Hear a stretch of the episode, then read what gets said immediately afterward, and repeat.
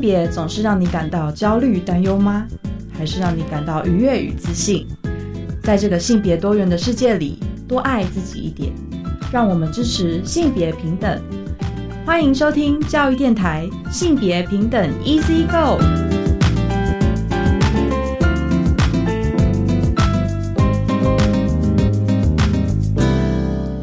收听教育电台性别平等 Easy Go，我是玛丽，要祝大家龙年行大运，新年快乐！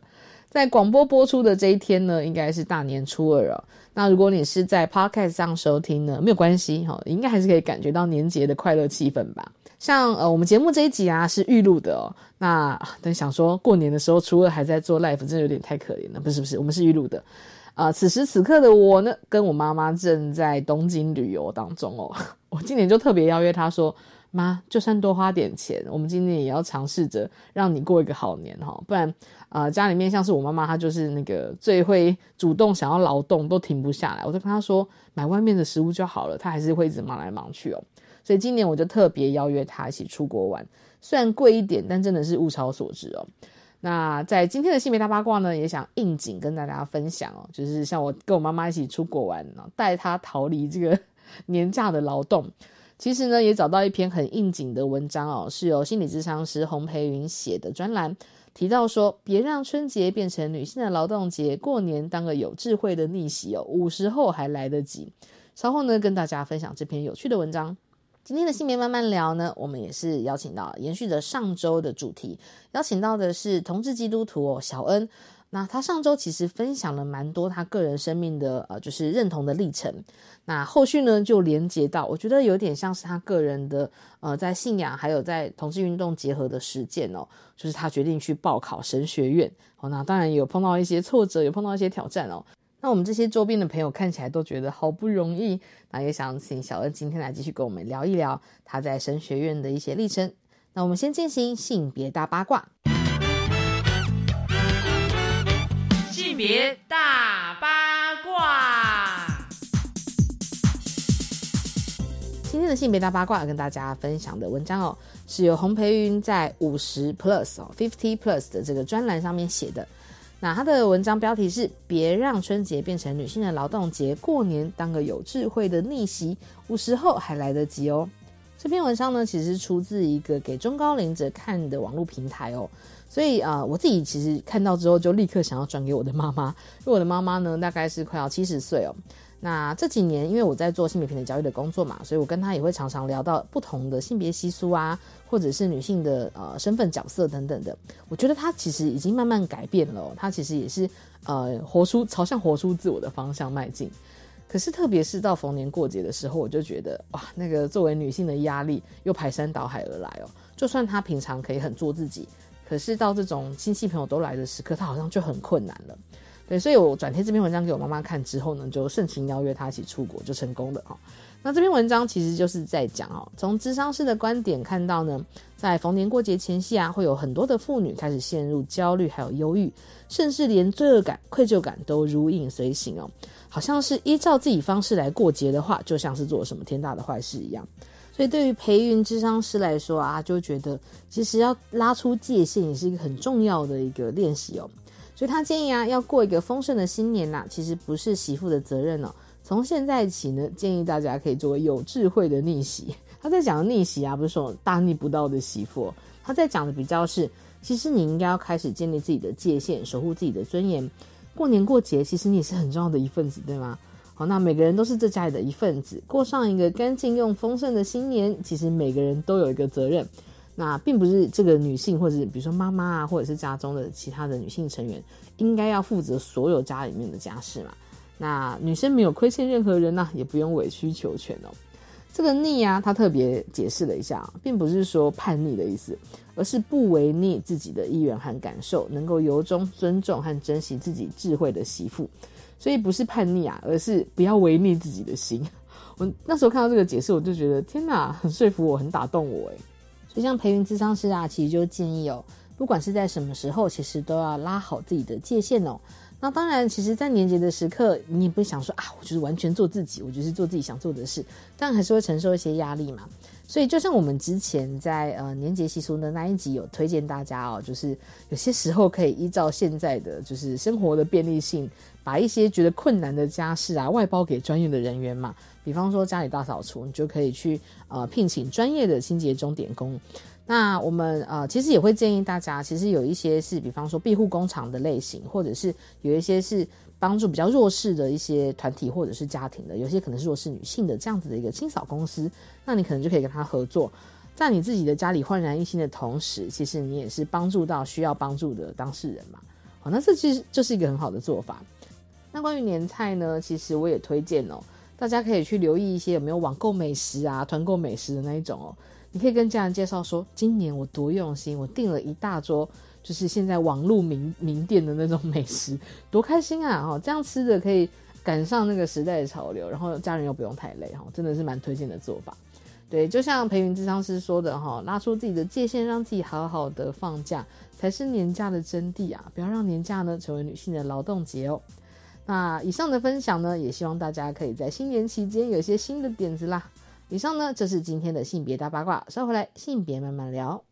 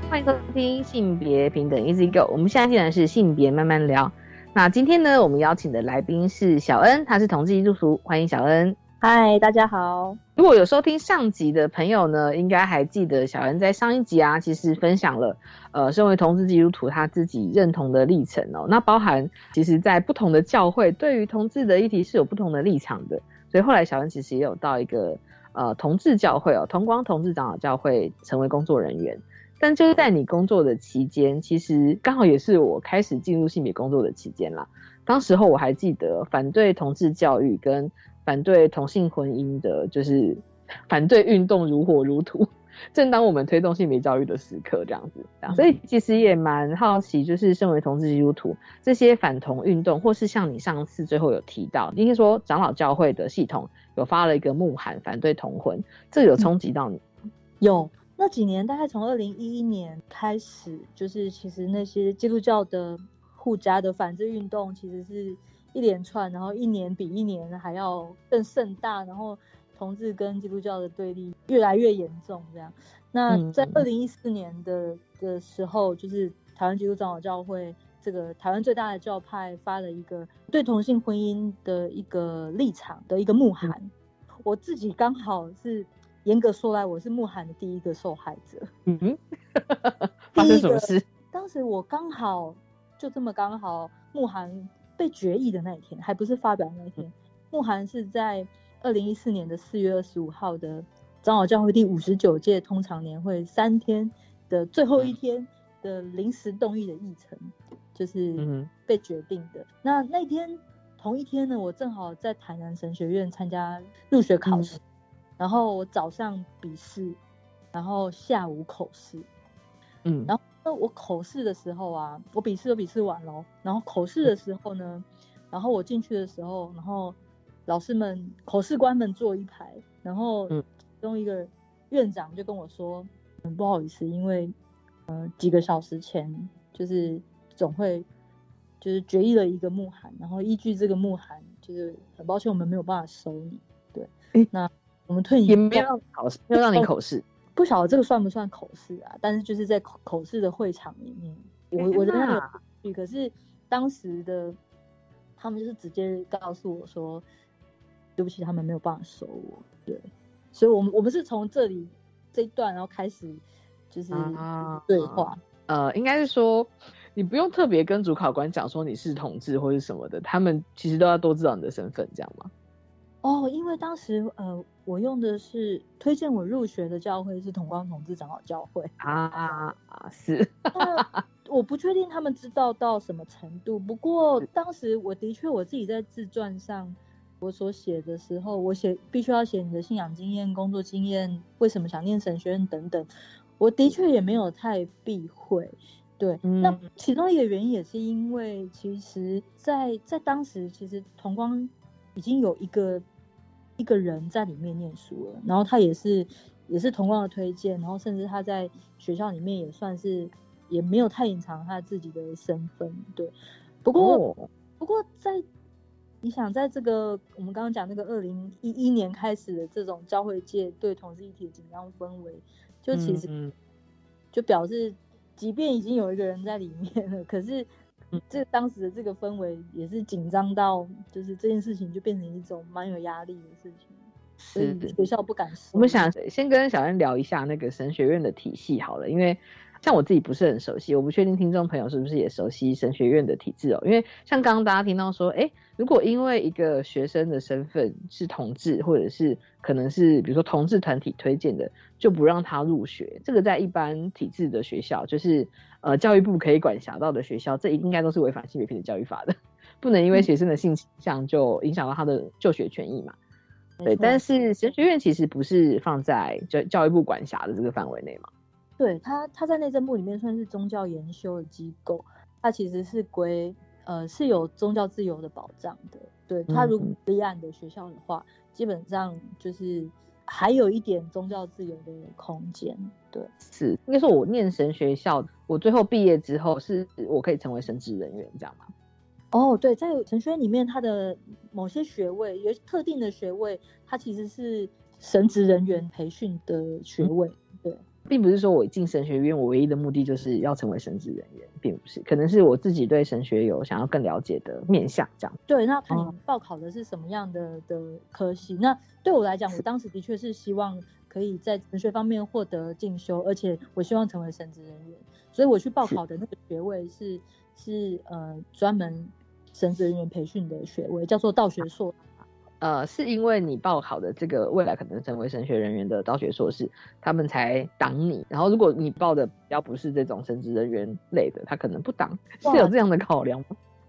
也不确定哈。不确定，对，刚好没有对照组可以看。不过我觉得有可能，是啊，我觉得有可能，对，哦不过不确定。诶但的确，当时候像小恩刚刚回顾的哈，就是首先神学院它其实不是教育部的体系，所以基本上我们不能用那个性别平等教育法来看待。那另外还有就是考量到当时候的风声鹤唳啊，就大家对于同志这个议题其实相对会更紧缩、更保守。然后在当时候，真的小恩好衰哦，成为慕寒第一时间 就这么刚刚的受害者。对，但是小恩的神学院之路其实没有停在这边，后来是开始了抗争行动嘛，违抗争。就其实当时也也没有什么，也没办法，就是就哦真没有办法进去，然后所以的确促成了我就在想，我觉得这个局面到底要怎么办，然后也觉得就感受到基督教跟同志之间的冲突真的是很大，你看大到 大到就是让我没有办法进神学院，所以那时候的确会想，很希望可以在基督基督教跟同志议题上可以多做一点事情，嗯、当桥梁。嗯所以小恩在社群间，那时候我就有观察到，因为像热线的朋友就有转贴一个粉丝页，就说这边有那个微框计划，大家可以去声援一下。然后后来发现小恩好像也是主要的那个号召的创办者，那可以请小恩跟我们介绍一下微光计划吗？好啊，嗯，微光计划刚开始，它其实单纯只是一个想要记录活动的粉丝专业，因为当时慕寒出来了以后，然后他在一个月后在长老教会的议事录被确定的那一天，其实有一个抗议的行动，然后那个抗议的行动、晚上的时候，其实有一个我们号召大家就是来长老教会总会的事务所前面，就是为 LGBT 的基督徒来请命，对，然后当时只是为了记录这个活动，对，然后就粉丝页就放在那边。可是就是一两年之后，就是其实我们一直在想做基督教跟同志之间的桥梁这件事情。那那时候，呃，就是热线有一个家庭小组，对，那小组的伙伴就是我们那时候找了几个同是基督徒的父母，然后。希望可以从同志基督徒的父母的立场，就是来来聊聊，嗯，这些父母们他们所所承受的压力，嗯，状况。那我们我们很希望这个这个这个讨论是可以被被基督徒听到，对。可是当时我们发现，就其实只要是同志团体办活动，或者说比如说像同光教会立场很鲜明的活动。就通常这样的讯息不大容易被基督徒看见，或是我就觉得啊，你已经有立场、特定立场的，我才不要去这样子。对，所以我们那时候就在想，那我们要怎么样让人家可以看到这个消息，或者怎么宣传？所以我们就找了，就发现，哎，微光计划这个粉丝专业好像可以拿来用，反正大家都不知道微光计划是，就当时用微光计划的名义，然后开始了这些一连串的。嗯，基督教跟同志一体之间的这个沟通的桥梁，嗯，所以就开始进行了这些相关的活动。那后来微光计划，它就成为一个嗯支持同志友善的基督徒的一个资源的组织。比如说办讲座以外，或者说在公投的期间，就是啊，是是是，会去去拍摄一些嗯一些牧师们他们比较。过去的神学院的退休的教授们，他们对于这个同志议题的立场转变，转变的的契机是什么？然后他们怎么从圣经看这些事情？好，然后说，嗯，如果有哪哪些地方的基督徒群体，他们想要聊同志议题，然后他们可能会私下，呃。私讯粉丝专业，然后我们就会有人去陪他们聊聊这些议题，聊聊怎么样解决在教会里面发生的这个因为议题来的冲突，怎么样去沟这议题等等，就是我们就变成一个呃资源的的单位，或是说大家私下想要找说，哎哪里有友善的教会可以去，我们就会大家连接或是寻找这些资源这样。我觉得这个很重要哎，因为。其实就像我们呃之前在比如说真的是公投，像呃早年是早年吗？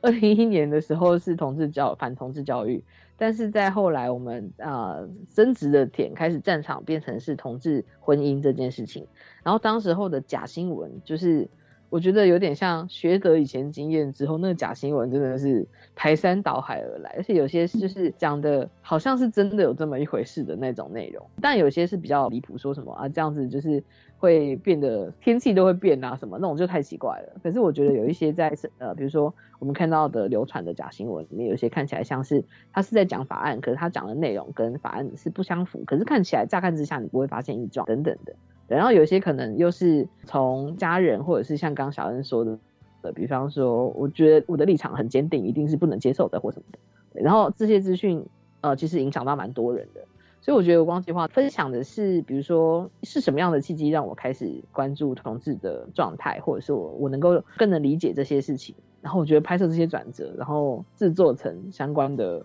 影音给大家看是很重要的，就也可以平衡一些 假资讯的影响。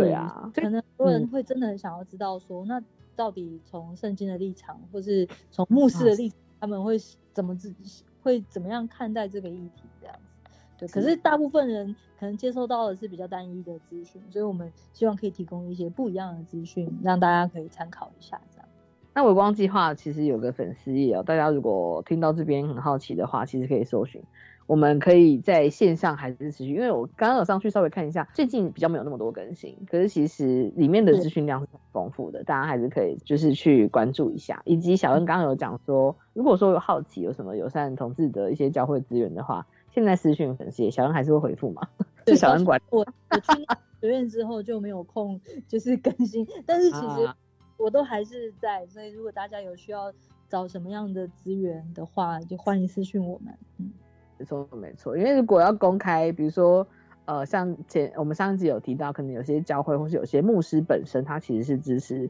同志议题的，或者支持性别议题的。可是如果在教会其他的伙伴们，他其实立场并没有那么明显的状况下，这些友善的当事人其实会承受一些压力的。所以小恩也会建议大家，如果有好奇的话呢，我们私下做询问。微光计划目前后台是可以使用的哦，就大家私讯小恩就 OK。是，但小恩刚好讲关键词哦，小恩进神学院之后变得很忙碌，所以小恩后来进神学院了。我们下个段落可以再跟小恩聊一下。哎，刚刚不是说求学之路受阻吗？怎么后来还是成功的进入神学院哦？那我们下个段落再小恩继续分享。我们先休息一下。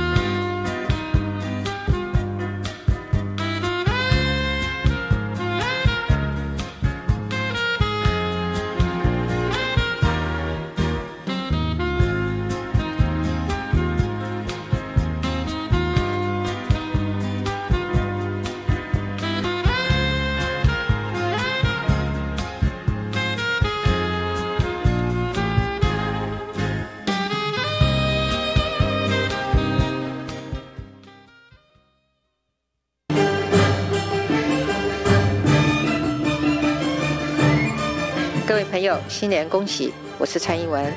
过年团聚时刻，祝福各位有美好的年假时光。新的一年，我们继续团结努力，让台湾稳健前行。祝福大家新年快乐，万事如意，龙年行大运。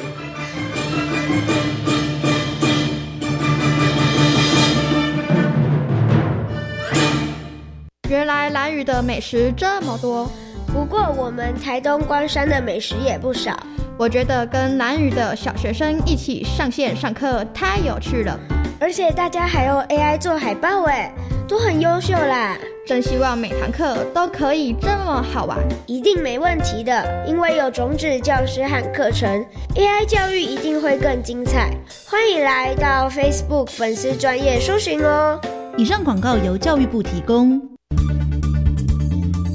大家好，我是中山分局的侦察队队长阿嘉。最近咱的手机啊、电脑有真侪即个名人拍广告，叫你买股票赚大钱，这拢是骗你的，无正好康的代志，千万毋捌加入伊的赖，无到时阵你的钱就无去啊，钱若会有别人，就讨袂回来。有任何问题，拢会当卡一六五一六五来甲我问，中山分局关心你。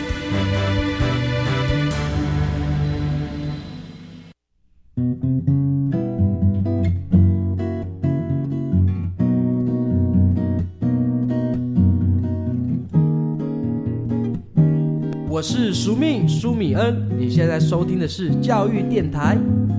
哦，朋友们，就爱教育电台。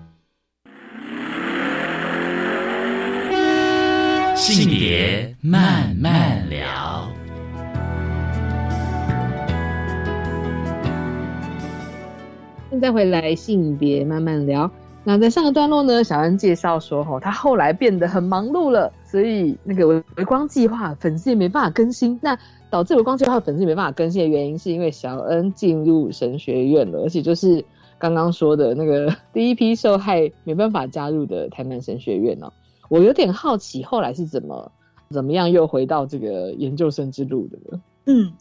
我觉得这件事情其实蛮神奇的，因为我真的本来觉得从来没有想过我有机会会在台湾再有机会念神学院，我本来都已经做好如果要念就是要出国的打算了。对，啊，是哦，大概在二零一七年的可能是六月初吧，五月底六月初的时候，我接到一个讯息跟一通电话。然后那个电话是一个长老教会的公益行动教会，有一个公益行动教会的牧师郑国忠牧师，他打电话，他传讯息跟打电话给我，然后他就说台湾神学院的院长，那个时候的院长，就是问他说他们的教会可不可以推荐我入学，哦，牧师就说他就跟他的教会的长老们讨论，然后教会长老们都愿意。帮忙我这样，所以牧师就来问我说：“哎、啊，我们教会愿意帮你啊，那你还有没有想要考这样子？”对，哇，所以等等，你说院长嗯。提出这个讯息，对院长去嗯。问这个牧师，所以听起来表示当时拒绝我的这个这个院长，他这件事情他有持续放在心上。对，啊，是。哦，如果从时序上来看，就是其实二零一七年的五月底，五月二十号，其实也是视线七四八，就是谢谢，通过的时候，对对，所以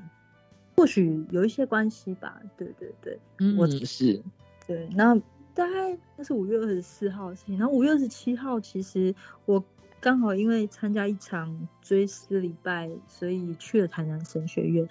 那嗯这追思礼拜其实是一个很挺同、很友好的一个牧师王真文牧师他的追思礼拜。嗯但牧师他最后生生病的最后三年里面，其实他花了非常多时间，就是在网络上跟其他的友好的牧师老师一起在照顾一群在云端上照顾同志基督徒或是呃友好同志的基督徒们这样。对，所以嗯这就是其实，在那个追思礼拜上，我有机会跟这个院长同台，嗯我我有就参与呃追思礼拜的某某一个项目这样。对，那这个院院长他也有在追思礼拜上，就是他在讲道上其实有有稍微纪念了一下这个老师他生前就是对于弱势、对于同志如何照顾。对，所以我不晓得这些事情有没有关系，但这的确就是在发生在这个邀请之前的事情，所以我想到是有一些关联的吧。嗯，是，就是的确，因为。呃，我觉得那个反对同性婚姻啊，应该是在公投，就是那个时候到达了最高峰。然后像我们刚刚说的那种奇怪的资讯啊，或者是呃很多就是攻击的贴文啊等等的这一种。但是到呃同性婚姻通过的时刻，其实我觉得当时候公投过了，就是公投。呃，出现说，比如说像我们就是不能用传统民法的那个婚姻法，然后要独立一个法案，以及性别平等教育里面的国小不能有同志教育这一块，其实蛮多伙伴都觉得很受挫的。对，但是呃，同婚通过这件事情，我真的觉得是个鼓舞。对，那对小恩而言，刚好连接到也是也有一个转折啦，就因此其实有机会可以呃回到你的神学求学之路了。对，或许真的是，我觉得政策面向上的改变，应该真的可以让很多人的想法有一些松动吧。对啊，对，我不过哎，我刚讲这时间点也蛮有趣的，因为这样听起来，我刚入学的时候就是一七年，然后到一九年中间。公投在一八年，所以这段期间真的啊，又有一些问状，就是社会啊、教会界对于这个议题讨论，又又是一个很热烈的状态。对对对，但的确，那你有时候有感受到这个吗？公投时又到白热化，对，其实其实压力非常大，很紧张，而且而且我自己因为二零一三年的年底的时候参与了一个拍摄的计划，有一个纪录片叫做《牧者》。然后他他大概从二零一三年的年底一直到二零一七年，嗯，才杀青。然后之后他就是因为这部片一直得奖，然后他二零一七年一八年以后就开始在有就是在公众在放映，对，所以不管是台北电影节啊，或者金穗奖啊，然后全台湾的放映，就是其实这个东西让我压力非常大，因为他也是其中一个受访者。对，我是其中一个被被拍摄的人，嗯，所以这个这个纪录片就是跟我有没有机会被出柜、被看到，对有关系。所以我觉得在那种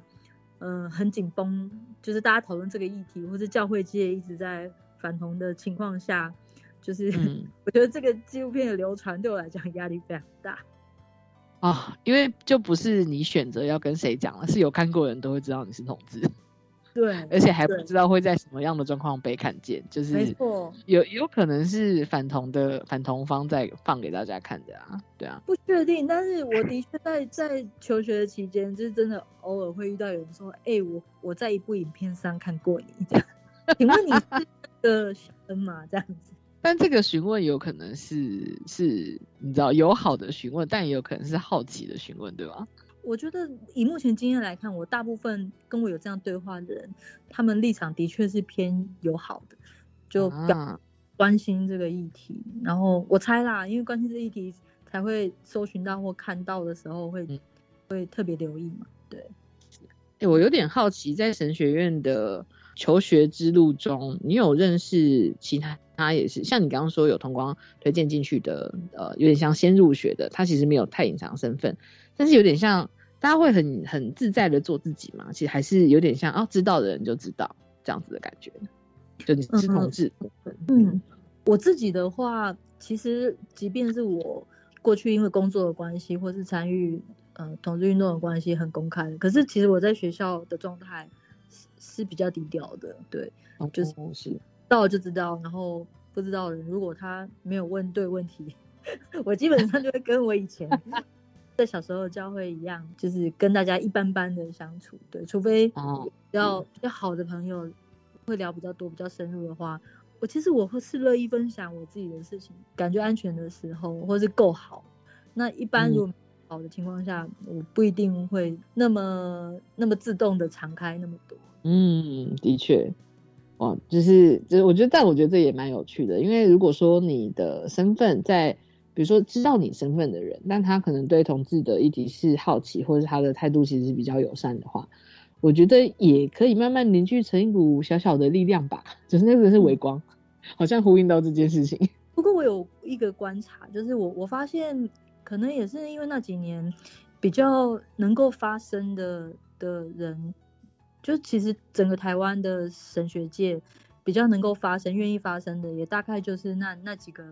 老师、牧师。那刚好台南神学院还好几位占，还占蛮多位的，对，所以我也发现有一些对这个议题友好的，或是觉得他们可能在其他神学院不可能进去的人。他们可能就会选择台南神学院，对哦，那当然也对友善的，不不一定是长老教会，他可能是独立教会的人或者是什么的，嗯，但是就的确大家会想要来这边接受不一样的的神学观点或是训练这样。那我会有点好奇，因为你在你的求学之路上，因为有些时候你可能也会需要去教会跟不同的，比如说去到不同的教会跟不同人一起互动吗？就就是大家在讨论的时候，会对于性别的这件事情，或是对于同志这件事情，其实应该是在在一般聚会的时候，其实不太有机会谈嘛。或者是我因为我好奇的点是，比如说你在求学阶段，我是同学啊、学长姐、学弟妹，知道你是同志，感觉是有机会找到一些同才的力量的。对，但是你作为呃一个有点像神职的工作者，然后你去到不同的教会的时刻。会有机会讨论到性别的议题吗？其还还是其实也是只能慢慢推进这样子。嗯嗯嗯嗯，我觉得这样蛮看当时的社会氛围跟那间那间教会的会有他们呃各自的状态。比如说这个这个议题会被讨论的时候，比如说像二零一八年前后公投前后的时候，对哇，那那个时候其实是大家都被迫，不管你关不关心这个议题。你都会被迫接收到资讯，然后多多少少就会有讨论。对，那有时候，或是说有时候，嗯，可能在教会里面就真的有这样子的的伙伴存在，或者是有这样的的人的亲友存在，可能他们身边的人士或等等，那这个也会促成讨论。所以大部分就是其实会会跟着教会的需要，对。然后我觉得作为一个神职工作者。我也不觉得大家的状态都要跟我一样，或是大家的想法都要的确，对对，所以其实我们也会非常在意怎么样，就是促成不同想法的讨论，但是也不能够因为你的立场是什么，然后你就要求大家要跟你一样，对，所以基本上，对，这也是我自己的专业的伦理的一部分啊，会，也就是大家都是需要被牧养的。对，不能只是牧养跟我想法相近的人这样啊。应该说，能够碰到频率相近的人是开心的事，但频率不一样的，其实这个沟通也是很，我觉得也是相对非常非常重要的，我们需要努力的事情。对对啊，而且的确但是，而且其实我发现一件事情，就是我刚开始其实很紧张，觉得好像教会对这个议题就是会很反对啊，或是我我这个办公开的人好像。很害怕被知道，可是我后来发现，其实大部分人不关心这个议题，这个议题的教会没有那么被对，所以我觉得某个程度的相安无事，可能来自于其实大家没有我们想象中的真的那么反对啊。可是那个没有反对的原因，是因为大家没有那么关心，因为要关心的事情真的太多了，然后那也间接的去推论，所以可能当时那几年的那些。好像两边的交锋，可能真的是被操作出来的。的确，我自己觉得啦，嗯，是因为的确，我觉得在比方说像呃很多时刻，因为就像小恩刚刚说的，可能比如说有要分享很多生活面向的事啊，信仰面向的事，其实要但是要谈到 什么时候会出出现这个状况，搞不好是失恋的时候，肯定不会天天在失恋。哈哈哈，嗯，这就是那个困扰的点，或是什么的，其实啊，的确就是生活的一块。那我觉得，但我们在做性别教育，会觉得性别教育的面向很广泛，而且跟生活息息相关。对，但的确也有也有像小恩说的这个状况是，其实也某种程度不谈，可能是被稀释掉了，所以是有这个状况存在哦。嗯，对啊。那小恩像刚刚说小小恩有成为那个呃神职工作者，但我们。其实这个称呼也是跟小恩他在求求学之路嘛，或是成为神职员之路上，也是有一点小小的挑战性存在哦。那我们稍后再请小恩继续分享一下。嗯，先休息一下。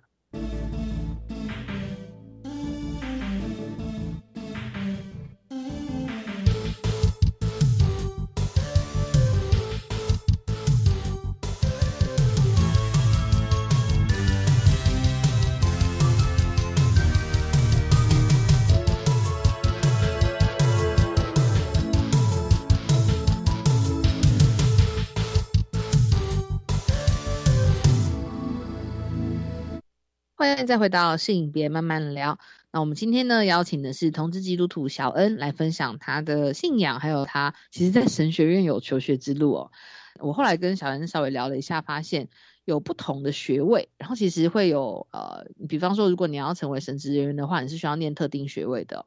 那我就蛮好奇，小恩其实后来我知道，小恩居然念了三个学位，其中一个好像就是跟这个神职人员的学位有关嘛。嗯，对，其实最主要要当。呃，牧师的话，就是你必须要拿到道学硕士的这个学位，对，所以其实一开始的的报考，其实就是为了这个学位这个目的这样。嗯，你是第一次你进去，刚好因为慕寒被挡掉，是因为这个学位的关系嘛？那你后来在入学的时候，主要要还是先朝向申请这个道学硕士为主吗？对对，不过当时我我申请的时候，因为在那年。开始刚好就是对于这个学位的要求比较严格，所以他需要一些事前可能要一年的嗯服饰辅导的，要观要做一些有一些必要的程序，大概要一年的时间。对，所以我当时是只是先就先报了另外一个神学研究的的学位，是他其实课程是差不多的，但是就是想说就先进去，然后先修一些学分这样子，那其他再慢慢来这样。嗯，是，所以。后来你还是有想办法申请到这个学位吗？哦，嗯，我大概在二零二一年的时候，就是就是又又去报这样子，对，就是终于完成了，然后去报这样，嗯。所以理论上，小恩其实毕业之后是可以成为牧师的嘛？对，如果六月有顺利毕业，今年六月顺利毕业哦，今年六月吗？预祝小恩可以毕业。就是就是，但是如果有教会。要找我去的话，那我会可能会先在那里，这这就要看教派。如果是呃长老教会的话，拿到这个学位之后被派出去会叫做传道，然后你要经过一些特定的程序跟考核，然后才能够拿到牧师的资格啊。哦，然后看有没有教会要聘你，你才能够变牧师，封牧你，然后为你封牧，你才变牧师。但是如果比如说呃当时。我的考试里面，其实我的中会并没有推荐我，对他们显然知道我的我的事情、我的背景，所以在中会面试的时候，就是其实经历了一段不大友善的的对，嗯，对，然后后来他们以不推荐我的方式来来来结案这样，所以我我后来我是以呃放弃受派的方式，就是进到这间学校，所以理论上可能没有办法。呃，不会进入长老教会制度。那到时候如果有其他的教会，呃，愿意请我去，那看那间教会他们怎么处理这个牧师的资格，是不是要先从传道师当吗？还是说可以直接愿意封牧我成为牧师等等，就要看其他教会或其他教派他们怎么处理这样子。了解，听起来是一个有条件的入学，就是。就是呃，接受你的入学，可是其实，在有点啊，我觉得这是不是有点像？比方说，如果我我要成为一个老师，我要念师范体系的学校，然后我要去实习，我要去，然后有学校愿意聘任我，可以成为正式教师，就是有成为牧师有这一条路的感觉，是吗？嗯，对，但他嗯，就其实长老教会里面，他他是一个非常。有制度的一个一个教派，然后他的神职人员的的受训的管道啊什么的，他有相关的规定。那其实啊是，其实是呃这个位置是中会，呃跟只要跟钱或人事有关的是中会来决定的这样。那那所以呃其实如果是长老教会的这个教派的人，你要念这个学位，你都需要。中会推荐你才能够报名。哦，所以我当了解。是几乎连其实是连报名都没有办法的。哦，所以另外一个当时的另外一个可能性就是，那你去找一个不是长老教会的教会推荐你。对，那嗯可是当时刚好我们学校就是呃，在我在我去考试的前半年，就是我嗯们学校刚好为了一个呃呃为了一个超过年龄超过受判年龄的报考者，就是因为有这个案子，所以他们就设计了一个表格。那那这个嗯表你只要填放弃受派，你就不需要嗯中会推荐，你只要你的教会推荐，你就可以进来这样。所以、哦对，所以我我是因为这样才能够有报考资格，然后是进入学校念念这个学位这样子。啊、有点像是如果你要完成这个受派有指定的年龄，在你的状况我们也知道，可能同志不太适合，就是会有这些想象这样子。就没想到竟哎然是在要放在这个 level 上一起被讨论。是啊 那七十岁是嗯他们退休的年龄，所以大概好像我忘记是六十还六十五岁以上，你就不能够就不能报考了这样子。哇，好吧，就是对，因为我是第一次了解神学院的系统。对，比如说以长老教会来说，其实要遵守这些规则，你才会获得受派成传道的资格，然后之后才看看有没有机会成为牧师，有点像是这样子。嗯嗯。但是如果小恩有那个道学硕士的话，但是长老教会的旗下的教会就不能够邀请你去当牧师，是这样吗？如果有教会邀请的话，那等于那个教会他所属的宗会，可能他们要重新来思考一下，哦定位怎么定位我，怎么定义我，对，可能就我我到底对我的身份是是什么，可不可以是传道，要不要派我的问题，对，所以的确私下是有有友好的教会的牧师来问过我毕业之后有没有打，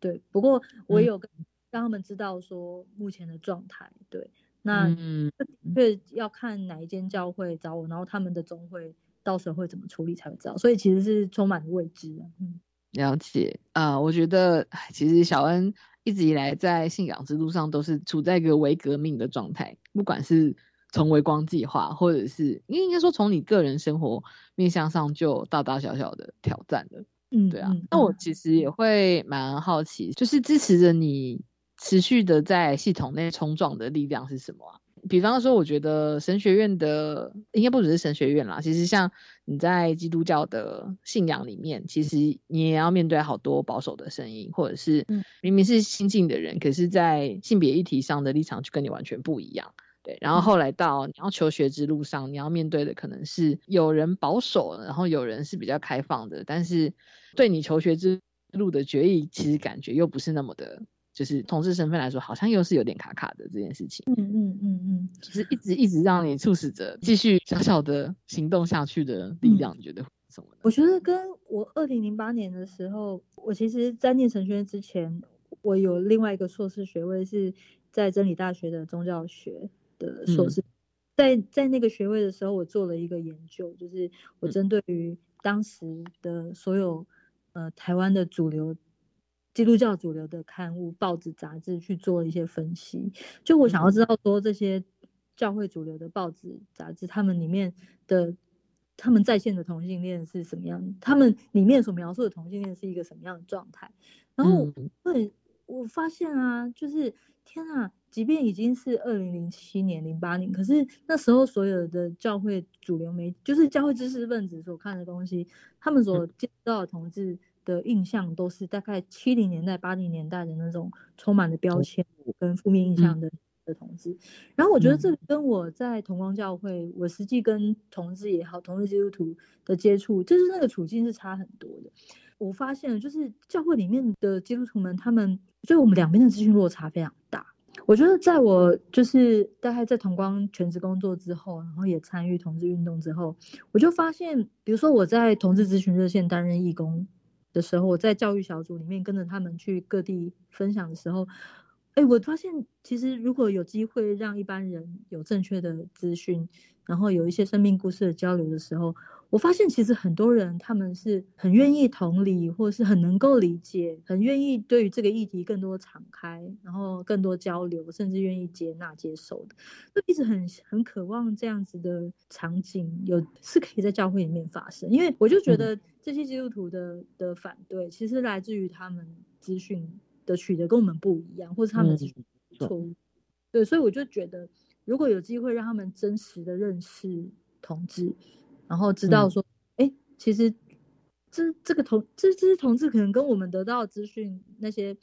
被特定筛选的资讯是不一样的时候，就是我觉得我们有机会更多了解彼此之后，然后可以有不同的态度，对啊，所以我一直希望可以在这件事情上，因为刚好工作的关系等等，我有机会得到比较多的资讯，知道很多同志基督徒的生命故事，我很希望就是可以在这些大家相应的。信仰，嗯，比如说跟基督徒们，我们有很多共同的东西啊，嗯，一层啊等等的，利用这些相同的语言，然后跟大家分享大家不熟悉的被被的东西。我想要去补这一块，对我觉得这对我来讲是一个很大的动力跟信念。对，而且我而且我也发现，其实很多友善的牧友善同志的牧师，其实他们过去真的都都曾，他们为什么会变成友善？对这个议题有不一样的看法，那是因为他们在他们生命过程里面真的曾经遇过一个真真实实就是在他们身边的一个同志，对啊，所以觉得对我来讲，嗯，不管是过去的这些倡议啊、伟光计划也好，嗯，或是进来神学院，虽然我很低调，可是我就觉得我只要很真实的跟他们相处，跟他们一起在校园生活里面一起一起做事，一起团契，刚好。基督教团体很很在意团契这件事情，就是我们一起是在信仰里面一起解决各种公众的问题、人生的问题等等。那我觉得有这些真实的相处之后，即便我没有让他们现在知道或不知道我的同志身份，可是未来我希望有一天，如果他们知道的时候，就是我们过去曾经共同的经验，可以为他们带来一些不一样的对这个议题的不同的思考。嗯，没错。哇，我实在是觉得搭起桥梁这件事情非常的重要。不管你是在，呃，像我们每个人都有好多不同的身份，然后尝试着跟你关心的人去聊你关心的议题。我觉得也不用急着说你一定要认同我的想法，就是开启这个对话，并且让他知道不同的生命经验、不同的生命状态，我相信是可以感动到对方的。嗯，就像我今天其实了解了很多关于基督徒的生活和生命经验，我也觉得。蛮感动的，我以后不会带着刻板印象看待基督徒。今天很谢谢小恩的分享，我们上下两集。如果你是今天才听到小恩的故事的话呢，上一集的节目我们有分享到小恩自己的一些生命历程哦，那也欢迎大家持续的收听。那今天很谢谢小恩来分享，谢谢小恩，谢谢玛丽，那也谢谢大家收听我们今天节目，拜拜，拜拜。